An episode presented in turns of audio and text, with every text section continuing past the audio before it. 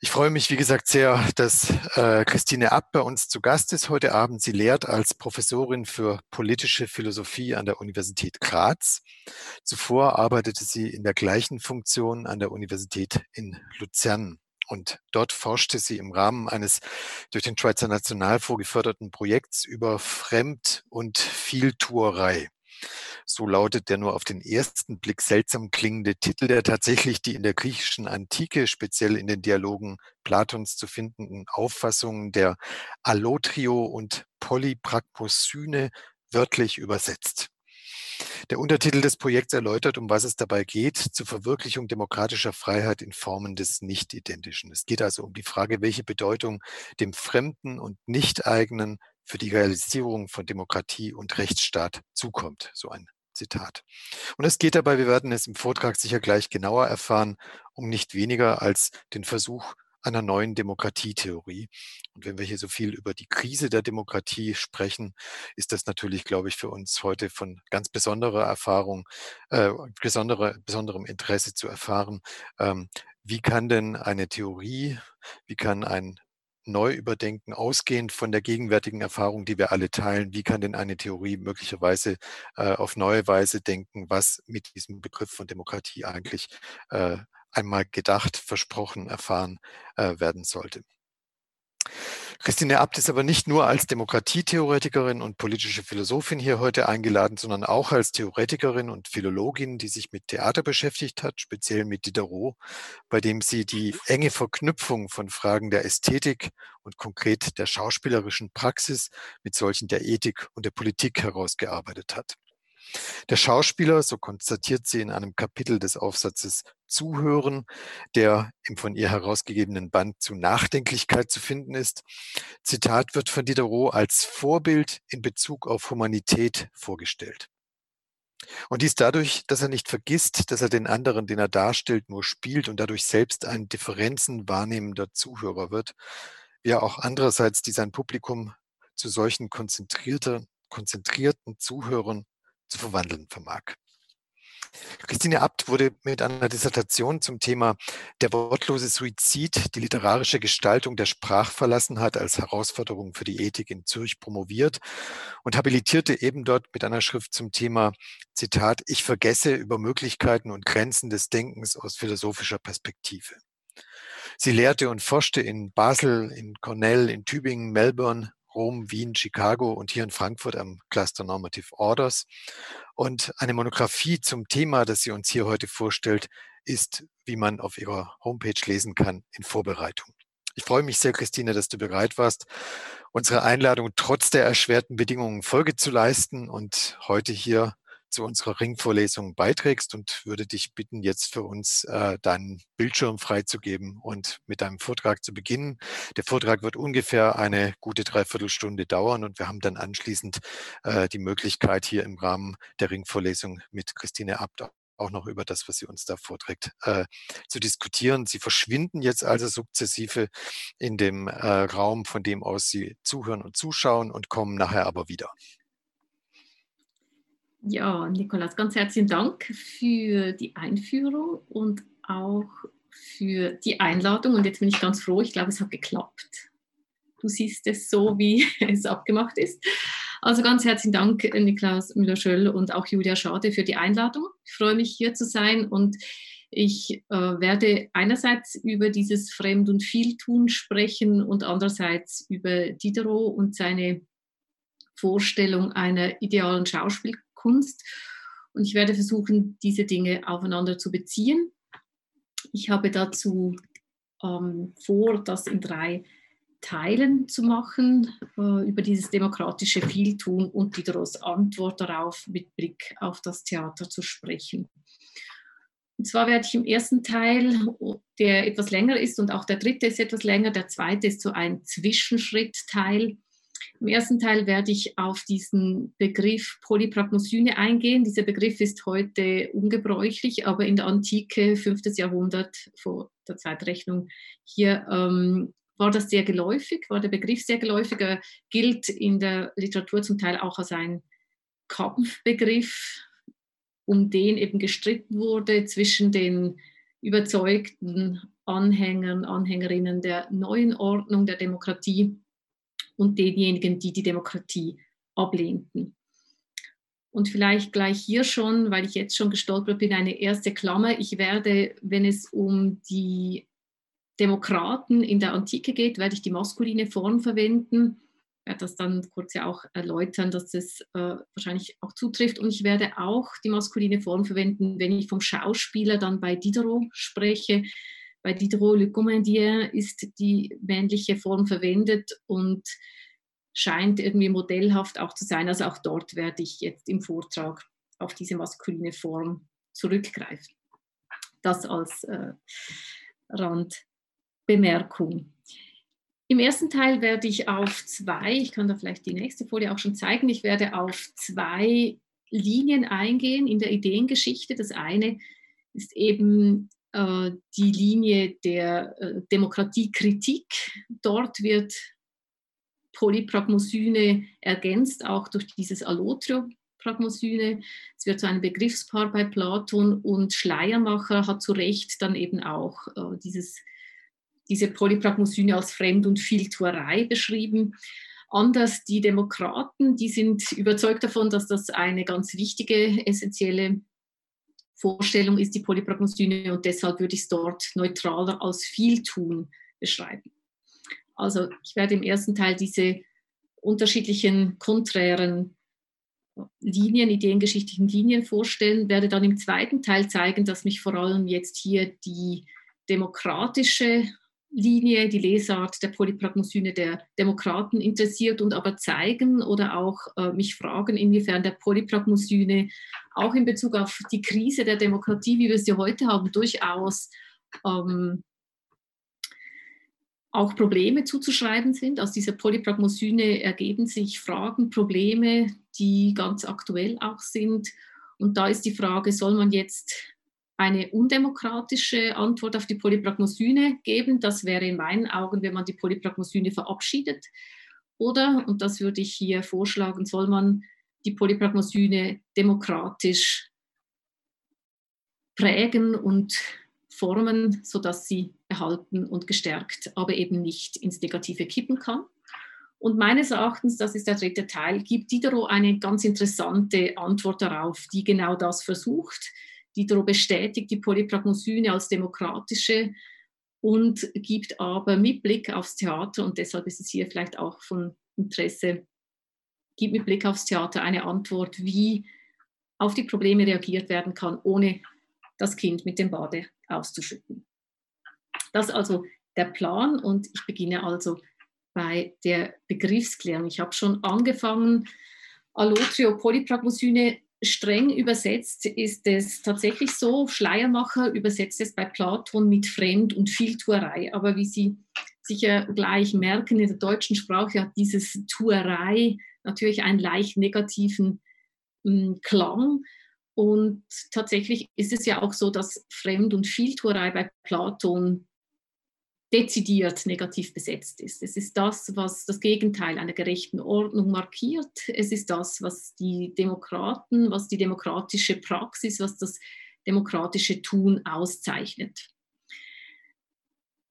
Die Allotrio Ergänzung ist sozusagen noch eine Zuspitzung bei Platon. Ansonsten ist dieses Allotrio nicht anzutreffen, soweit ich es weiß, in den Quellen der griechischen Antike im 5. Jahrhundert, wo dieses Begriffpaar oder eben auch dieser Begriff Polypragmosyne sehr häufig auftaucht. Aber die Polypragmosyne ist auch ein Begriff, den die Demokraten selber verwenden, um ihre Verhaltensweise auszuzeichnen. Sie verwenden es selbstbewusst. Das heißt, äh, ein Polypragmon ist etwas, worauf ein Demokrat stolz ist zu sein. Und sie umschreiben es deshalb, oder ich würde es deshalb nicht mit der Schleiermachschen Übersetzung, mit der Tuerei, sondern neutraler als viel tun, vieles tun umschreiben. Diese Polypragmosyne, um diesen Begriff geht es ja jetzt dann äh, länger, steht für ein ganz besonders intensives Tätigsein und zudem auch für die Eigenschaft, nicht nur das zu tun, was vermeintlich für einen vorgesehen wäre, sondern sich als zu verschiedenen Rollen und Funktionen befähigt zu erachten und immer wieder Rollenwechsel zu vollziehen. Also dieses Vieltun kann auch Geschäftigkeit heißen. Aber zunächst mal ist die Idee hier drin, dass es nicht mehr klar ist, was eine Person für eine Aufgabe übernehmen soll im Staat, sondern äh, es hängt von verschiedenen Dingen ab und auch von eigenen Mitbestimmungskomponenten, wozu jemand geeignet ist, äh, welche Funktion er oder sie dann eben übernehmen soll oder will. Also diese, dieses Vieltun heißt, äh, diese Bestimmung bricht sich auf und äh, es ist eben nicht mehr klar, welche Rolle wem zukommen soll.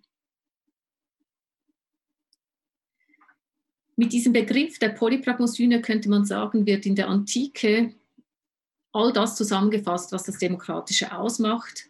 Und das ist interessant, äh, dass, dass zwar die Beurteilung sehr unterschiedlich ausfällt, also die einen finden es eben verwerflich, die anderen finden es gut und wichtig, aber beide benutzen denselben Begriff. Und das allein ist schon sehr interessant. Das heißt, in der Beschreibung dessen, was das Demokratische ausmacht, sind sich die äh, Pro- und Kontra-Positionen einig. Das ist nicht uninteressant. Das heißt, ähm, der Streit war nicht darüber, was das Demokratische ausmacht, sondern nur, wie man es beurteilen will.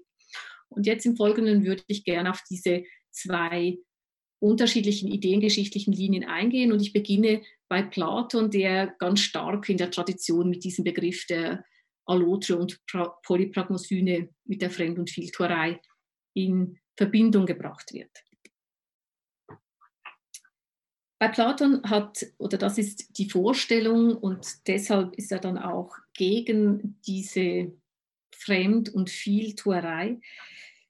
Bei Platon ist die Vorstellung so, dass jede Person einen für sie vorgesehenen Platz innerhalb der Ordnung hat diesen Platz seiner Anlage entsprechend möglichst gut zu erfüllen, auszufüllen, das ist bei Platon die Grundlage für einen gerechten Staat, für Stabilität und Gerechtigkeit und auch für persönliches Wohlergehen.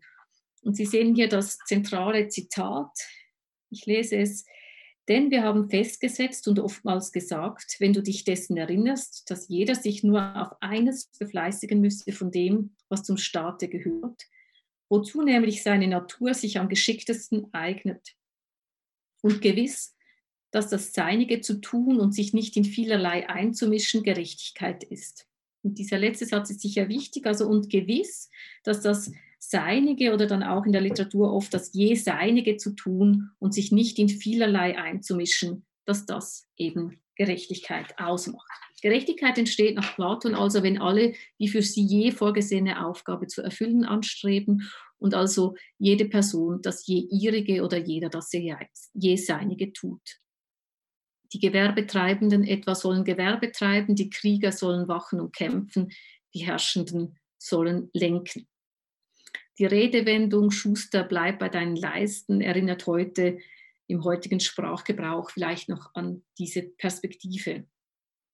Diese Perspektive ist geprägt von der Vorstellung, dass allen innerhalb einer Ordnung eine bestimmte Aufgabe zukommt, je nach Eignung. Und wenn eben alle dieser Eignung entsprechend ihren Platz einnehmen, die Aufgabe in Ruhe und korrekt erfüllen, dann ist die Ordnung stabil und gerecht. Demokratien nun stehen bei Platon in einem Kontrast zu dieser gerechten Ordnung. Demokratien sind gekennzeichnet von Veränderung, von Unruhe und Chaos, von anhaltender Stasis, wie er sagt. Dasselbe trifft, folgt man Platon, auch auf die psychische Disposition von Demokraten zu. Jene bemühen sich nicht darum, eine bestimmte, für sie vorgesehene Position möglichst angemessen zu übernehmen. Nein, sie können sich vorstellen, alle möglichen Positionen und Rollen innerhalb der politischen Ordnung einzunehmen und erachten sich als fähig, je nach Situation und Möglichkeit zwischen unterschiedlichen Aufgabenbereichen hin und her zu wechseln. Demokraten erscheinen darum als, wie schon gesagt, unruhig, ja sogar hyperaktiv, stets suchend, drängend, sich einmischend. Sie begreifen sich und die Welt als gestaltbare. Damit verkörpern sie ein völlig neues Selbstbild, eben ein demokratisches Selbstbild, das beinhaltet im Kern, dass statt dem Vorgefundenen das Mögliche ins Zentrum rückt. Für alle diese Eigenschaften steht jetzt dieser Begriff Polypragmosyne. Sie ist bei Platon alles, was das Demokratische ausmacht und sie ist dezidiert negativ konnotiert. Der Polypragmon konterkariert die platonische Auffassung mit seinem Verhalten fundamental und in vielerlei Hinsicht. Er verkörpert das Gegenteil einer Person, die sich ausschließlich dem je ihrigen widmet. Statt bei einer Aufgabe zu bleiben, probiert der Polypragmon vieles aus, in den Augen von Platon macht der Demokrat damit nicht nur ärgerlicherweise vieles, statt nur eines. Er macht dabei eben auch das Fremde und insofern immer das Falsche. Und das ist dieses Allotrio, was jetzt noch dazu kommt, das Fremde, diese Fremdtätigkeit. Er hält sich nicht an den ihm zugeteilten Platz, sondern experimentiert mit Alternativen, bewährte, traditionelle, sich über eindeutig voneinander getrennte Stände organisierende Ordnungen werden so vielfältig in Frage gestellt und unterwandert. Polypragmosyne bedeutet also aus antidemokratischer Perspektive die unzulässige Aneignung nicht eigener Lebenswirklichkeiten. Oder anders gesagt, Polypragmosyne ist auch Imitation, womit Platons Skepsis gegen Schauspiel und Theater auch bereits verständlich wird. Das Spiel mit Möglichkeiten und Formen der Nachahmung wird von Platon aus politischen Gründen unter anderem abgelehnt. Die Steigerung der Kulturproduktion und die Herausbildung der Demokratie gehen schließlich nicht zufällig miteinander einher. Wenn jemand sich erst einmal vorstellen kann, sich als Person zu realisieren, wenn jemand imitierend bemerkt, wie es sich anfühlt, eine andere Stelle innerhalb der Ordnung zu übernehmen, dann kommen Grenzen und Barrieren in Bewegung und zudem gewinnt die Idee von Gleichheit an Überzeugungskraft. In der Imitation wird erfahr und erkennbar, was sonst zugunsten einer stabilen Ordnung und das heißt, würde ich hier anfügen, auch ähm, das Erhalten einer traditionellen Machtverteilung, das soll verschleiert werden. Die Vorbehalte gegenüber dem Spiel mit fremden Rollen oder überhaupt mit Fremden und gegenüber Imitationsvorgängen hat innerhalb antidemokratischen Positionen einen festen Platz wenn es möglich ist, sich eine andere Lebenswirklichkeit glaubhaft einzuverleiben, anzueignen und diese auch glaubhaft vorzuführen, jemand, an, jemand anderer zu sein, dann wirft dies Hierarchien auf oder es bricht sie auf oder stellt sie zumindest in Frage. Die Erosionskraft des Spiels mit Stereotypen, wie es etwa auch Judith Butler dann viel, viel später als subversives ähm, Spiel zugunsten der Demokratie auch fordert und beschreibt, ist in antidemokratischen Texten durchaus bekannt und gefürchtet.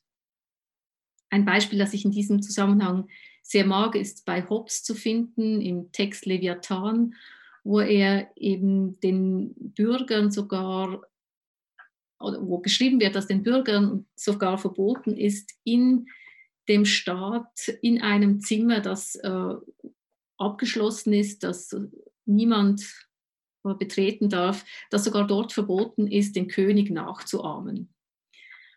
Der Imitation einer anderen Rolle wird dort ein, eine immense Sprengkraft zugesprochen, denn wenn eine Person den Leviathan spielen würde, könnte er ja spüren, dass hier auch eine Gleichheitsbeziehung besteht. Und es ist sehr interessant zu untersuchen, wie diesen Imitations- Vorgängen in antidemokratischen Texten.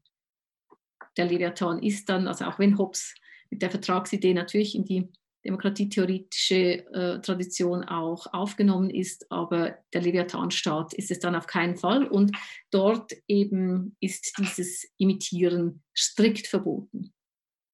Die Verbindungen zwischen Herrschenden und Beherrschten müssen in nichtdemokratischen Ordnungen möglichst marginalisiert werden. Und es ist also kein Wunder, dass eben Polypragmosyne, dieses Spiel mit verschiedenen Möglichkeiten in Schriften von Angehörigen der antiken Aristokratie mit Nachdruck verurteilt wird.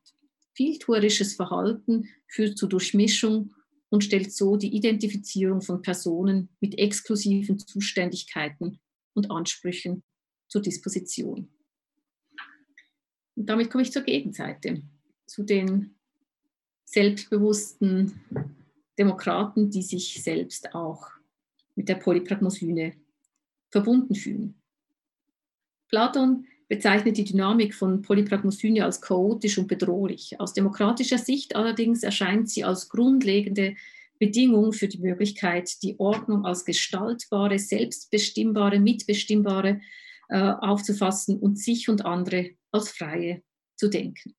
Sowohl die eigene Identität als auch die Verteilung der Macht sind aus demokratischer Sicht im 5. Jahrhundert bereits weder eindeutig noch unveränderlich zugeordnet. Alle, so zumindest die Idee, werden nicht nur regiert, sondern regieren auch. Selbstverständlich, und das wissen Sie sehr gut, war der Rahmen sehr, sehr eng in der Antike. Der Rahmen der Gleichheit in der antiken Demokratie war extrem eng gezogen. Es waren bekanntlich keineswegs alle Personen integriert oder mitgemeint. Frauen, Sklaven, Metöken blieben ausgeschlossen. Metöken übrigens äh, sind es ja bis heute. Also bis heute sind Menschen, die länger in einem Land leben und arbeiten, aber keine politische Mitspracherechte haben, ja auch ein, eine bekannte Tatsache. Mit all diesen Abstrichen, die wirklich geschenkt. Die sind da, die sind äh, zu kritisieren, aber gleichwohl, und das möchte ich jetzt hier eben hervorheben, liegt in diesem Selbstverständnis etwas, äh, eine, eine unglaubliche Sprengkraft, die bis heute fasziniert und uns auch herausfordern sollte, wie ich denke.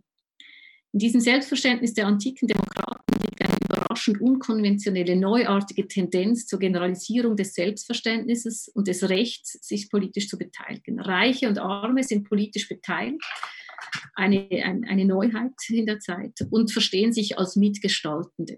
Das Selbstverständnis des Demokraten ist dabei ganz dasjenige eines Polypragmon. Alles wird zu einer Frage der Gestaltung. Der Handlungsspielraum weitet sich grundlegend. Die Erfahrung und Anerkennung von Alternativen eröffneten einen neuen Blick nicht nur auf das Politische, sondern auch auf sich selbst und auch auf die anderen. Denn wenn ich mich selbst als eine andere denken und erfahren kann, dann gibt es systematisch keinen Grund, und das war den Demokraten bereits klar, nicht auch die Alternativen anzuerkennen, die einer anderen Person offenstehen. Wenn Eignung und Funktion nicht mehr als definitiv festgelegt und gekoppelt gedacht werden, sondern als mögliche und veränderliche Re Relation, dann stellt die Identität eines Menschen zu einem bestimmten Zeitpunkt nur eine Möglichkeit von vielen dar.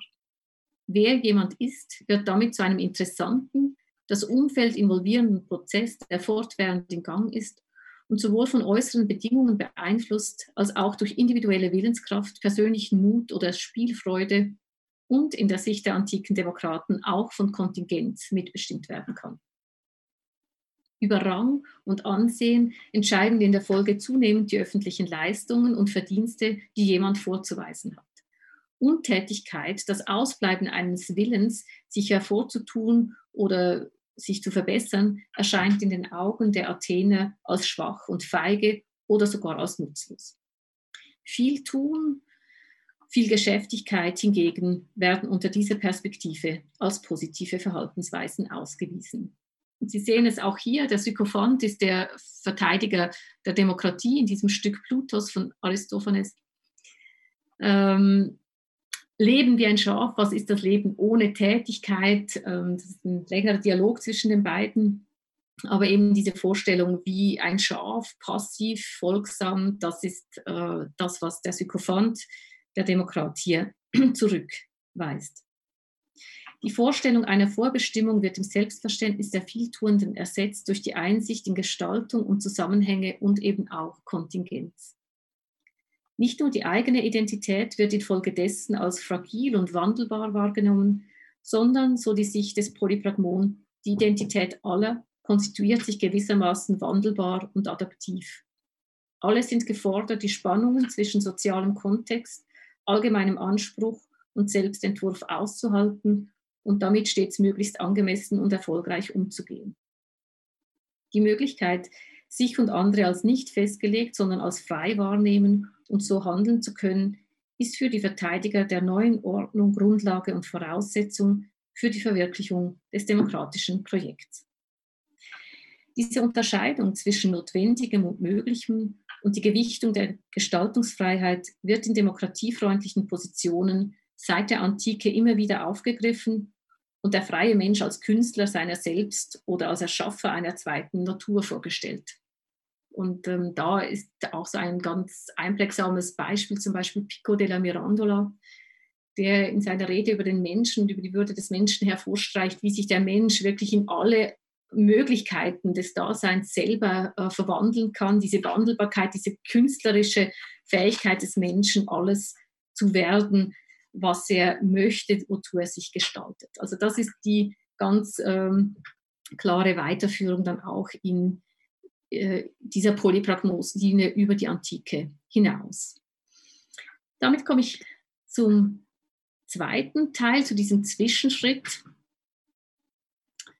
zur demokratischen Polypragmoslinie und die Krise der Demokratie.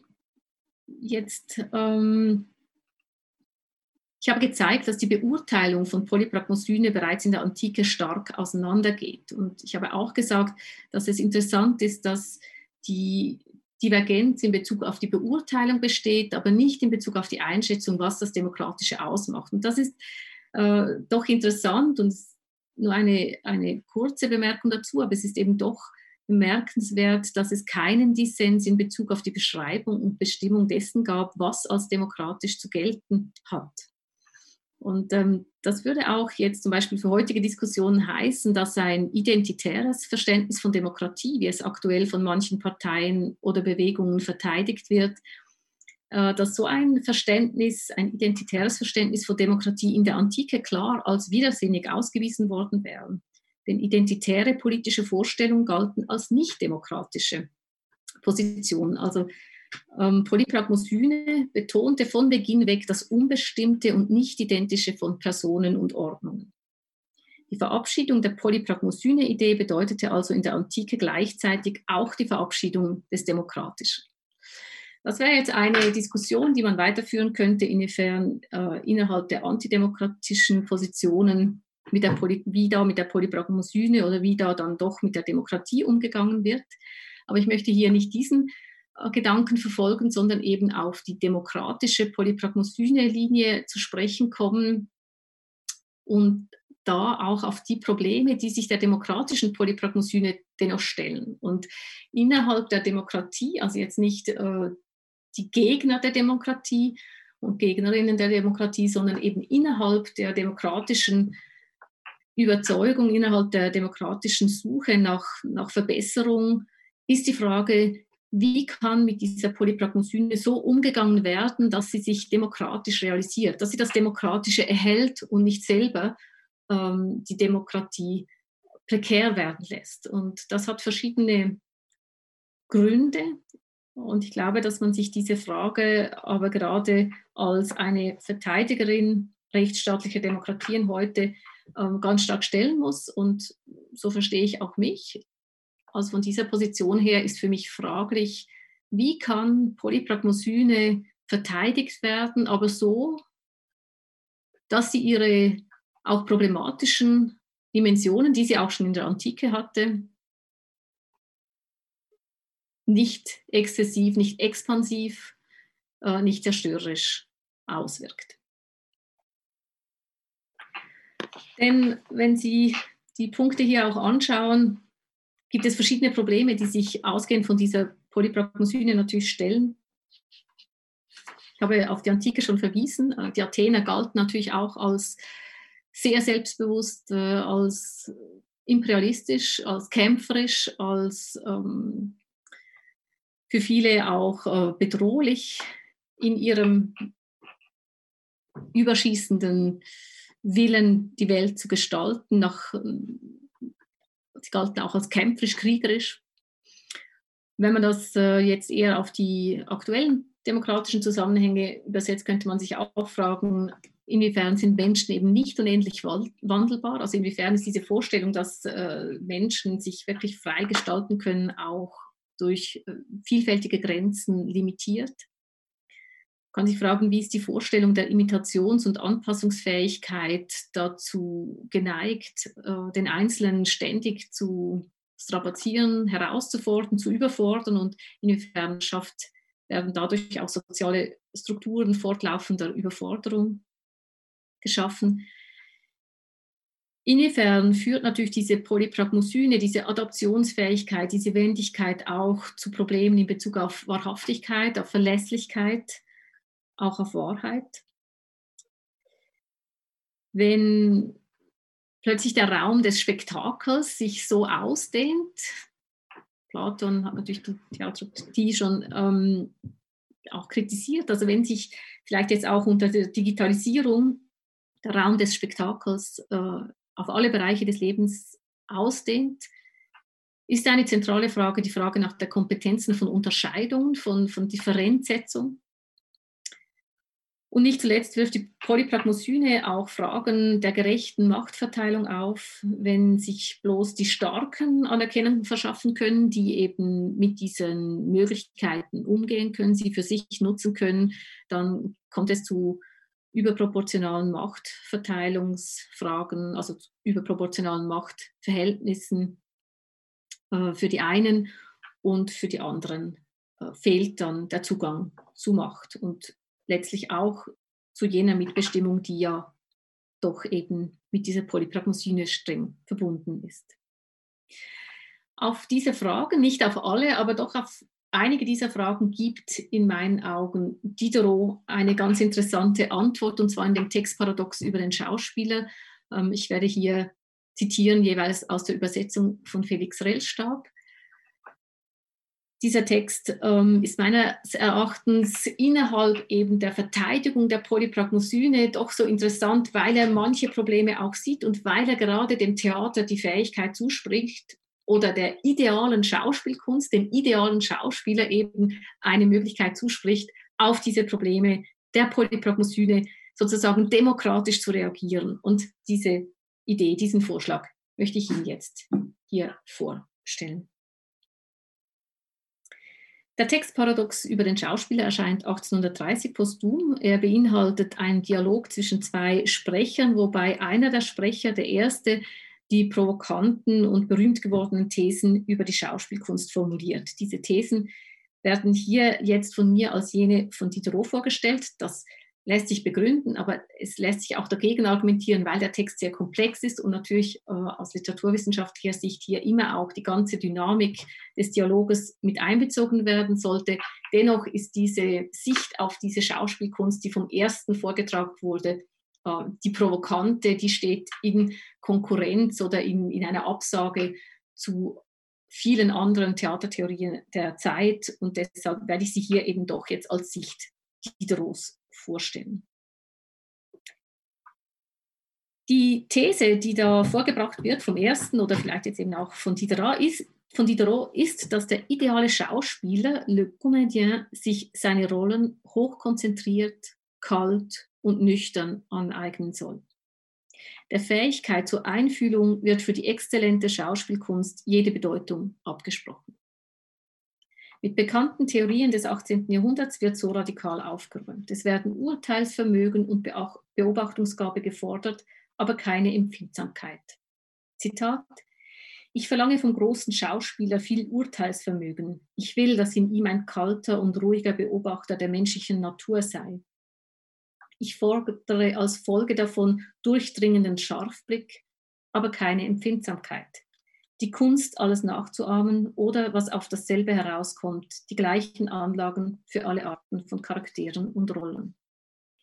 Der Schauspieler möge über viel Urteilsvermögen verfügen und ein kalter und ruhiger Beobachter der menschlichen Natur sein. Ein durchdringender Scharfblick solle Empfindsamkeit ablösen und so eine Kunst etabliert werden, mit der alles nachzuahmen möglich sei. Dabei ist Empfindsamkeit nicht nur nicht relevant, sondern offenbar sogar störend. Denn der erste fügt noch hinzu, kurz nach dieser Stelle, Zitat, das absolute Fehlen der Empfindung bildet die außerordentlichen Schauspieler. Es sind analytisch kreative Veranlagungen, nicht emotionale, welche dem Schauspieler maximale Imitation erlauben. Nur wer sich willentlich mit klarem Blick und Sinn aus der eigenen Situation zu lösen und das andere auf der Bühne perfekt zu imitieren vermag, realisiert, Zitat, die ganze Freiheit seines Geistes. Zitat Ende. Die Abstraktionsleistungen sind nicht nur Voraussetzung für die Aneignung aller möglichen Charaktere als Rollen, sondern sie werden bei Diderot darüber hinaus auch in einen Zusammenhang gestellt mit, wie es heißt, der Liebe zur Gerechtigkeit und der Befähigung für gewisse Funktionen und Berufe. So werden die Grundeigenschaften des großen Schauspielers etwa mit jenen eines Königs, eines Advokaten oder eines Arztes gleichgesetzt bei Diderot. Dabei wird die Liebe zur Gerechtigkeit als eine leidenschaftslose proklamiert. Die Ausübung der Tugend, eben der Liebe zur Gerechtigkeit, vermittelt keinen Genuss. Sie erscheint unter rationaler Betrachtung nämlich als Folge einer Pflicht. In immer wieder neuen Anläufen wird der große Schauspieler als nüchtern, kühl, unbeteiligt, ja unbedingt affektlos gefordert und dabei eine Polarität von Empfindsamkeit auf der einen und Beobachtung, Erfassung, Urteil und Aneignung auf der anderen Seite eingeführt. Neben den bereits genannten Fähigkeiten muss der Schauspieler nach Diderot zudem sogar auch noch über eine eiserne Disziplin verfügen. Kühler Sinn, klares Urteil, exakter Blick dürfen nicht unterbrochen werden, weder durch das Spiel noch während des Spiels. Sowohl in der Vorbereitung auf den Auftritt als auch während des Spielakts selbst darf der Schauspieler sich nie an seine Rolle verlieren. Er muss sich selbst seines Spiels stets bewusst bleiben. Was den Zuschauern vermittelt wird, die Illusion, muss der Schauspieler selbst ununterbrochen als eine solche durchschauen. Die Person auf der Bühne imitiert und sie weiß darum.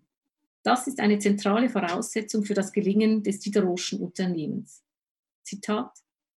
Der Schauspieler ist nicht die Figur, er spielt sie. Und er spielt sie so gut, dass sie ihn dafür halten. Nur sie haben die Illusion. Er weiß genau, dass er die Figur nicht ist. Zitat Ende. Die Bedingungen, die bei Diderot für die Verwirklichung einer gelingenden Imitation auf der Bühne vorgebracht werden, lassen sich zusammenfassen als einerseits Beobachtungsgabe, Urteilsvermögen, Einbildungskraft und andererseits exakte Einübung und Aneignung der Rolle bei fortwährender innerer Distanziertheit dazu. Was nach Diderot so als Akt höchster Konzentration und Körperkraft gelingt, ist ideale Nachahmung. Es ist die künstlerische Erschaffung einer zweiten Natur bei gleichzeitiger Bewusstheit der Bedingungen dieser Erschaffung. Die Beschreibung idealer Schauspielkunst bei Diderot nimmt ein Ideal vorweg, das historisch etwas später Immanuel Kant ausarbeitet und begründet. Allerdings, was bei Diderot vom herausragenden Schauspieler verlangt wird, das postuliert Immanuel Kant für alle Menschen. Die willentliche Lösung nämlich aus den natürlichen Bestimmungen und sozialen Verstrickungen, die Intensivierung der Aktivität des Geistes, die Schärfung des Blicks, die Abkühlung des Sinnes und dadurch die Aneignung einer zweiten vernünftigen Natur, die zum unabhängigen Urteil befähigt. Wenn ich hier in Frankfurt über diese zweite Natur bei Kant spreche, dann möchte ich gerne auf das Buch von Thomas Kurana auch verweisen, der ja genau über diese zweite Natur bei Kant auch geschrieben hat. Und eben bei Diderot ist, ist so die eine, auf der einen Seite muss der Schauspieler genau das äh, eben auch machen und kann es aber als einziger bei Kant ist das das Ideal für alle Menschen. Die Aneignung einer zweiten Natur. Was der Schauspieler bei Diderot als äußerstes Maß und maximale Polypragmosyne vorführt, wird bei Kant als allgemeine Möglichkeit aller eingefordert. Oder anders formuliert, Diderots Schauspieler verkörpert Kants Ideal eines erfolgreich nach Autonomie strebenden Menschen. Allerdings, und das ist der entscheidende Punkt, der Schauspieler bei Diderot weiß darum, dass das von ihm konkretisierte Ideal nur vorübergehend und allein als Kunstakt in der Repräsentation verwirklicht wird. Diderots Schauspieler ist bloß während des Spiels auf der Bühne und auch dort nicht vollständig, sondern nur im Geist frei. Die Erfahrung dieser Freiheit ist bei Diderot darum auch notwendigerweise eine Erfahrung von Nichtidentität. Denn die erste Forderung nach kühlem Sinn und Rationalität wird bei Diderot noch durch eine zweite Forderung erweitert. Und das ist eben ganz entscheidend. Die kalte Aneignung jedweder Rolle muss sich stets der Prozesse der Abstraktion bewusst sein. Denn wie ich bereits erläuterte, die Imitation auf der Bühne wird von Diderot ausschließlich als eine selbstbewusste nobilitiert. Bei Diderot wird Selbstbestimmung also als eine anspruchsvolle Kunst vorgestellt. Wenige nur beherrschen diese und auch jene ausschließlich, solange sie wissen, dass es sich dabei um Kunstformen handelt und die Aneignung von Rollen und Funktionen, um Möglichkeiten einer Person, aber nicht um den ganzen Menschen in seiner existenziellen, leiblich-intellektuellen Verfasstheit und lebensweltlichen Einbettung. Durch die Ergänzung der ersten Forderung durch die zweite legt Diderot die Grundsteine seiner Theorie des Subjekts. Und er zeigt auf, inwiefern Freiheit von der Einsicht in deren Bedingungen abhängt und also Freiheit und Unfreiheit unauflösbar aufeinander verweisen. Diderots erste Bestimmung von Freiheit als Resultat eines Zusammenspiels von kühlem Sinn, Beobachtungsgabe und Urteilsvermögen sowie persönlicher und auch körperlicher Anstrengung, Perfektion und Ausdauer diese erste Bestimmung lässt sich mit Kants Bestimmung von Freiheit in gewisser Hinsicht gut in Einklang bringen. Die zweite Bestimmung von Diderot hingegen nicht zwingend. Der Schauspieler darf während der Realisierung der ganzen Freiheit seines Geistes nie vergessen, dass er nicht nur Geist ist, nicht nur Rolle. Der Schauspieler ist frei, indem und solange er sich der eigenen Nichtidentität im Spiel bewusst bleibt. In der selbstbewussten Erfahrung der Nichtentsprechung der Nichtentsprechung Entschuldigung, zwischen Selbstbestimmten und Nicht-Selbstbestimmten liegt die Freiheit des Schauspielers begründet. Verfällt der Schauspieler hingegen der von ihm vermittelten Illusion, ganz ein anderer zu sein, hörte er auch auf, frei zu sein. Statt um Freiheit handelte es sich dann um Selbsttäuschung. In der Konkretisierung und im bewussten Aushalten und Begreifen der Spannung zwischen Freiheit als Schauspieler und Unfreiheit als Mensch liegt das besondere Können. Persönliche Freiheit ist möglich und wünschenswert, so könnte die Sichtweise zusammengefasst werden, aber sie ist voraussetzungsreich und bildet die Ausnahme. Diderot entwirft im Paradoxtext offenkundig das Ideal eines Schauspielers. Inwiefern ist der Text auch demokratietheoretisch interessant, könnte man fragen. Wie verwirklichen sich an und mit dem großen Schauspieler in exemplarischer Weise Prinzipien von individueller Freiheit, von einer allen Menschen gemeinsamen Gleichheit und von Solidarität. Darauf möchte ich nun weiter eingehen. An mehreren Stellen wird der Schauspieler mit kühlem Kopf von Diderot mit der Liebe zur Gerechtigkeit in Verbindung gebracht. Sowohl die spielende Person als auch der gerechte Mensch kommen als allgemeine Vorbilder in Frage. Beiden wird das Vermögen zugesprochen, sich Kraft des Willens eine neue zweite Natur anzueignen. Beide verfügen über die Fähigkeit, frei zu werden. Beiden gelingt es, der Empfindsamkeit abzuschwören. Damit hören die Parallelen allerdings auf. Die Fähigkeit, die eigene Freiheit als eine bedingte und beschränkte zu vergegenwärtigen und, davon noch in und mit der freiheitlichen Praxis Zeugnis abzulegen, wird ausschließlich dem Schauspieler zugetraut bei Diderot. Hinsichtlich der Fähigkeiten, geistig frei zu werden, entsprechen sich Schauspieler und Gerechter hinsichtlich des Grades an Selbstbewusstheit und damit der Anerkennung der je eigenen Unfreiheit erscheint der Schauspieler in den Augen Diderots die größere Gewährsperson zu sein. Seine Profession ist das Spiel mit Rollen. Seine Kunst praktiziert er im Theater, das heißt in einem Raum des Als ob. Die Differenz zwischen Realität und Imagination wird durch die Institution und Architektur des Theaters offengelegt. Auch wenn die Intention darauf ausgerichtet ist, dem Publikum vorübergehend eine Illusion zu vermitteln, wodurch die Unterscheidung zwischen Realität und Kunst ausgehebelt wird, so bleibt das Spiel doch Teil einer Sphäre, die sich öffentlich als Kunst definiert und zu erkennen gibt. Noch in der höchsten Verwirklichung ist sich Diderots ideale Schauspielperson bewusst, dass sie spielt. Die gelungene Rollenaneignung umfasst nur einen Teil ihrer selbst. Andere Anteile werden größtmöglich weggedrängt, aber sie sind da, sie wirken mit, sie sind nie ganz unter Kontrolle gebracht. Und sie sind nicht zuletzt ihrerseits Bedingung für die herausragende Leistung. Der Schauspieler weiß, dass er nicht als ganzer Mensch in eine neue Rolle schlüpft, sondern als eine Abstraktion seiner selbst. Seine Praxis der Freiheit schafft keine Ordnung, sondern sie schafft unter der Bedingung von Unübersichtlichkeit und Komplexität und folglich unter unsicheren Bedingungen Handlungsmöglichkeit. Zudem ist dem Schauspieler bewusst, dass er eine Rolle nicht zeitlebens spielen kann. Sie kann länger oder kürzer übernommen werden, sie kann vielfach gespielt werden, aber sie ist an Zeit und Raum geknüpft und nicht identisch mit der Existenz des Spielenden. Diderots Schauspieler hört nicht auf, auch noch sich zu denken, wenn er über sich hinauswächst. In Diderots Text wird angemerkt, dass es Grenzen des Möglichen auch für den besten Schauspieler gebe. So kann eine greise Person, das ist ein Beispiel im Text, kaum mehr glaubwürdig die Rolle etwa eines heranwachsenden Jünglings spielen oder umgekehrt. Krankheit oder Schmerz oder andere Beeinträchtigung der leiblich-intellektuellen Verfasstheit von Menschen limitieren das freie Spiel ebenfalls. Die Grenzen der Freiheit sind darum dem Schauspieler anders als dem erfolgreichen Politiker mit kühlem Kopf aus mehreren Gründen fortlaufend evident. Dideros freiheitsfähiger Schauspieler jedenfalls läuft darum nicht Gefahr, die Bedingungen und Grenzen seiner Freiheit aus dem Bewusstsein zu verlieren. Er spielt und noch dazu eine Rolle.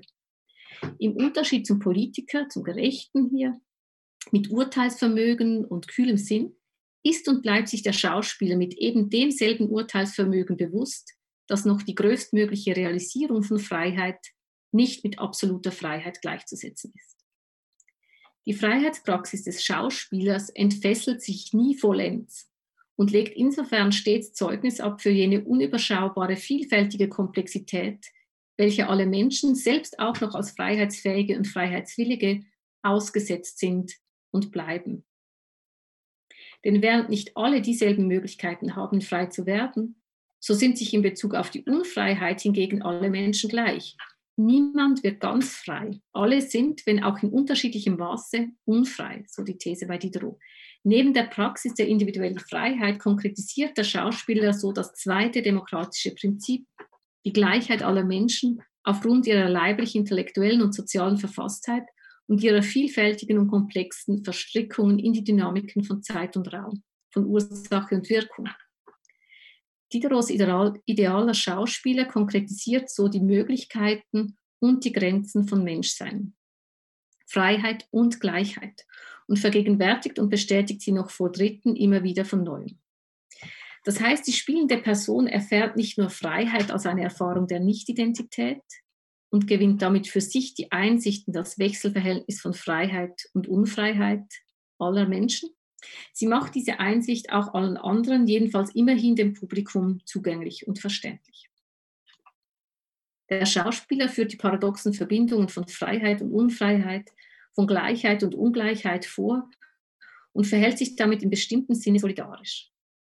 Er unternimmt seinerseits jenen Gang, zu dem in Platons Höhlengleichnis die Philosophinnen gezwungen werden müssen, den Gang aus dem Licht zurück in die Höhle. Der Gang des großen Schauspielers ins Rampenlicht umfasst jedes Mal von neuem ein Angebot an die Zuschauenden, sich über die Möglichkeiten und Grenzen der Freiheit und über die allen Menschen eingeschriebene Unfreiheit klarer zu werden. Die Person auf der Bühne leistet Freiheit und vermittelt darüber hinaus jenes Wissen, das nur in der Erfahrung von Freiheit als Nichtidentität gemacht werden kann. Die Verbundenheit aller Menschen als unfreie und verletzliche. Politische Maßnahmen und Gesetze, die daraus konkret abzuleiten sind, bestimmt der große Schauspieler bei Diderot nicht. Den Prinzipien Freiheit, Gleichheit und Solidarität und ihren paradoxen Verflechtungen verleiht er durch seine Kunst aber Leben und Ausdruck. Das macht ihn zu einem idealen Schauspieler und darüber hinaus, würde ich sagen, zu einem demokratischen Ideal. Und damit komme ich noch zum letzten.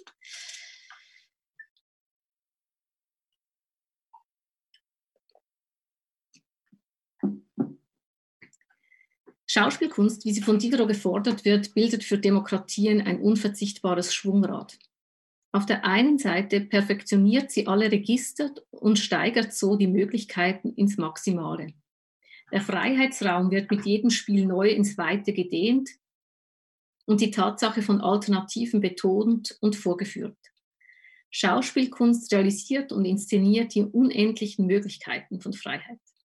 Auf der Bühne wird in der Imitation von Lebenswirklichkeiten unmittelbar vor Publikum sichtbar gemacht, dass jede Person auch eine andere hätte werden können oder eine andere sein könnte, sein kann. Die Künstlerinnen zeigen es uns. Sie sind so weit als möglich frei, sodass sie alles glaubhaft nachahmen und repräsentieren können und zudem gleichzeitig und vielleicht auf den ersten Blick unbemerkt auch stets darauf verweisen, dass auch andere und alle hypothetisch andere hätten werden oder sein können. Die Vorstellungen von Polypragmosyne und also von persönlicher Unbestimmtheit und individueller und sozialer Freiheit werden im Schauspiel, wie es Diderot vorschlägt, als Möglichkeit fortlaufend vielfältig erlebbar, vitalisiert, realisiert, gezeigt und bestätigt. Darüber hinaus lässt dieses Schauspielen seinerseits aufmerken auf die gegebenen Realitäten. Die Spielerinnen zeigen durch ihr Spiel, dass es Freiheit gibt und gleichzeitig erinnern sie sich und andere allerdings unübersehbar auch daran, dass dieser Freiheit unüberwindbare Grenzen gesetzt sind. Niemand ist ganz oder für immer nur den eigenen Gesetzen unterstellt und auch die eigenen Gesetze sind im Fall der Rollenübernahme ja offensichtlich eine freiwillige Aneignung fremder Gesetzmäßigkeiten. Das über sich hinauswachsen ist nicht voraussetzungslos. Zwischen gewählter Rolle und Existenz gibt es Verbindungen, Wechselwirkungen und Abhängigkeiten, die nicht aufzuheben sind. In eben diesen vielfältigen Dimensionen von Unfreiheit sind sich die Menschen gleich. Der Theatervorhang ist nicht immer oben. Heftiger Schmerz, intensives Leid, großes Elend, maßlose Erschöpfung, anhaltender Druck, anhaltende Ohnmacht, die Konfrontation mit unausweichlichem Erleben, auf das kaum mehr Gestalten eingewirkt werden kann, verbindet uns als Menschen. Die Schauspielerinnen sind sich dieser Fragilität, jedenfalls im besten Fall nach Diderot, bewusst und zwar immer selbst noch während des Spielens. Die Zuschauenden dürfen vergessen und sie vergessen diese Differenz im besten Fall während der Vermittlung der Illusion, aber sie wird auch ihnen im Nachgang zugänglich. Der Vorhang fällt, das Licht geht an, der Bruch ist Teil des Spielgeschehens.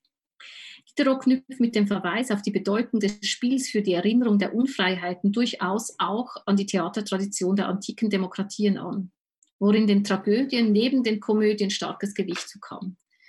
Der ungebändigte demokratische Wille zu Bestimmung und Machtexpansion, auch zu Selbstüberschätzung und kriegerischem Verhalten, wurde in den griechischen Tragödien mit der Darstellung der Unausweichlichkeit des eigenen Schicksals konfrontiert.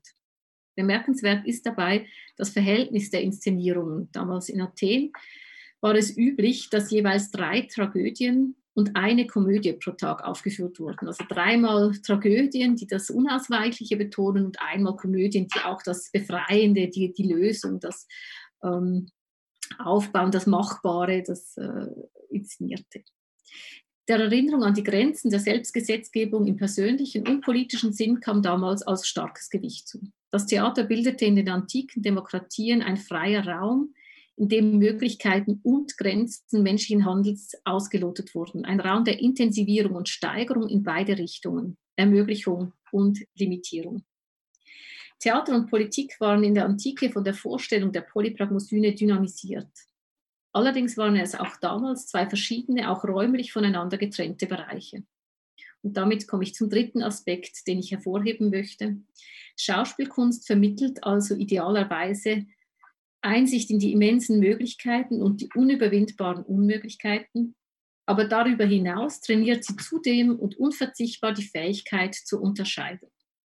Zur Schauspielpraxis gehört es, dass sie sich vor dem Blick anderer manifestiert, sich an ein Publikum richtet. Die Schauspielerinnen imitieren nicht nur für sich selbst, sondern sie führen diese ihre Möglichkeiten und Grenzen von Freiheit und das Verhältnis von Freiheit und Unfreiheit vor. Sie machen sie miterlebbar und kenntlich. Die künstlerische Hinwendung zu Dritten liegt im Charakter der Vermittlung von Illusion und Unterbrechung derselben. Dies hängt damit zusammen, dass die Kunst, wie sie bei Diderot hervorgehoben und gerühmt wird, dafür einsteht, Kunst zu sein und als solche wahrgenommen zu werden. Indem Schauspielkunst für sich selbst als solche einsteht und sich als solche zu erkennen gibt, beharrt sie auch auf der Unterscheidung zwischen Spiel und Nichtspiel. Mit jedem Ende einer Vorführung unterstreicht Theaterkunst die Nichtidentität zwischen Kunst und Nichtkunst, die Unterscheidung zwischen Kunst und Politik, zwischen Kunst und anderen Sphären der Gesellschaft. Und damit komme ich wirklich zum Schluss.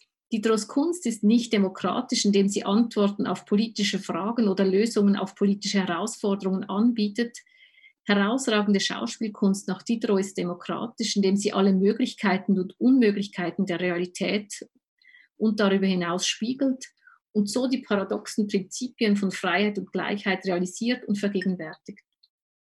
Demokratien als politische Ordnungen sind auf solche künstlerische Praxis angewiesen, nicht weil diese Kunst für Demokratie Partei ergreift, sondern weil jene überhaupt den Horizont erkennbar hält, unter welchem das demokratische Projekt erst möglich ist in den Anfängen möglich wurde und weiterhin möglich werden kann.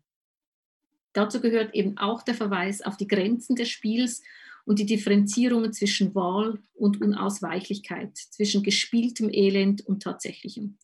Der Verweis darauf, dass Theater darauf beharrt, dass nicht alles gleichermaßen Theater ist, klingt vielleicht bescheiden. Wir können jetzt gern darüber auch diskutieren. Aber für Demokratien zugunsten der Demokratie ist diese, dieser Verweis darauf, dass nicht alles gleichermaßen Theater ist, durchaus zentral. Schauspielkunst bezeugt die Grundidee demokratischer polygrafen Syne, würde ich also sagen. Ideale Schauspielkunst nach Diderot vergegenwärtigt darüber hinaus stets auch, dass die menschlichen Möglichkeiten sich hierbei nie vollständig aus den Notwendigkeiten lösen können, dass eine diesbezügliche Selbstvergessenheit folgenreiche Täuschung bedeutete. Auf diese Weise vitalisiert Diderots Kunstpraxis unentwegt einerseits menschliche Freiheit und Gestaltungsoffenheit und andererseits das Bewusstsein für die Limitierungen des Individuums. Und es markiert zudem drittens die Unterscheidungen, die vielfältigen Unterscheidungen zwischen Kunst und Politik, zwischen Rollenspiel und Existenz. Danke Ihnen für die Aufmerksamkeit.